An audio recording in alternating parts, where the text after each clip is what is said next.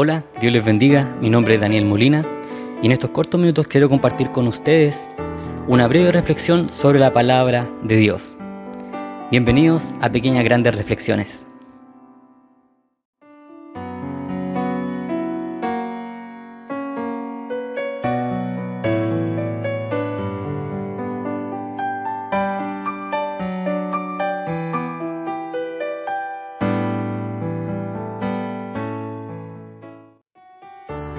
Les quiero invitar a que me acompañen en la siguiente lectura, la cual se encuentra en el libro de Génesis capítulo número 33. Dice así, Alzando Jacob sus ojos, miró, y aquí venía Esaú, y los cuatrocientos hombres con él.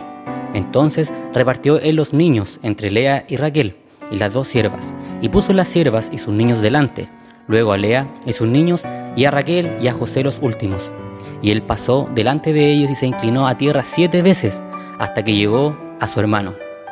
Pero Esaú corrió a su encuentro y la abrazó y se echó sobre su cuello y le besó y lloraron.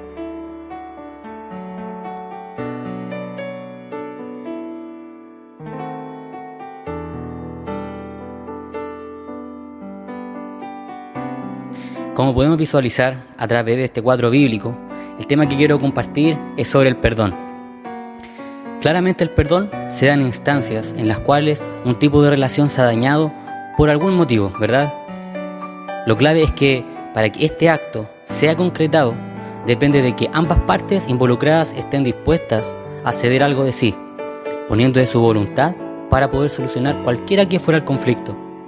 Si bien no es algo fácil, porque hay muchos sentimientos que hay que dejar de lado, como por ejemplo el orgullo, el enojo o cualquier otro mal pensamiento que esté de por medio, o tal vez por conveniencia personal. Pero eso es importante tener presente que el fin del perdón es sanar lo que en el corazón de ambos involucrados ha provocado una herida. En este caso, tenemos el ejemplo bíblico de dos hermanos que ya conocemos, yo creo que muchos. Lamentablemente, uno cometió errores en más de una ocasión con su propio hermano e incluso con su padre. Jacob era un hombre astuto y buscaba tomar de todo la mejor parte, y capítulos previos a lo que leímos está señalado. Sin embargo, lidiar con la culpa del pecado en algún momento produce cansancio, porque es una carga de la cual hay que despojarse. Jacob, como sabemos, se preparó y tomó todos los resguardos, aún así, para no perderlo todo, en caso de que su hermano respondiera con un ataque. Hasta en las instancias previas buscaba el favor personal. Pero durante toda la noche anterior al reencuentro con su hermano, en la lucha con aquel varón al cual termina por reconocer como el rostro de Dios, provoca ya que Jacob deje de lado el bien personal y lo cambia en su corazón por conseguir la misericordia y perdón de su hermano Saúl, como un bien común ya pero para ambos hermanos.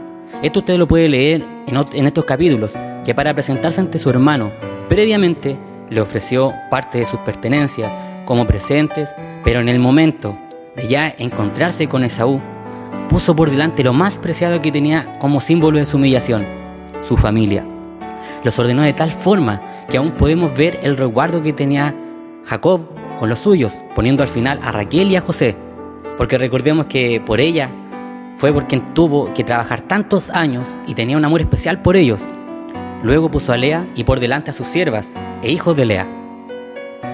Por eso, tal vez antes de ir a pedir perdón muchas veces nos preparamos para quedar con algo a favor, pero al fin y al cabo, lo que mejor podemos poner por delante es humildad, mansedumbre y humillación de corazón, lo cual solo podemos alcanzar mirando el rostro de Dios, lo que muchas veces nos demanda esfuerzo.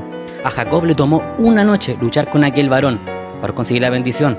A nosotros puede que nos demande otras cosas personales, pero lo importante es conseguir en la mediación el respaldo de Dios.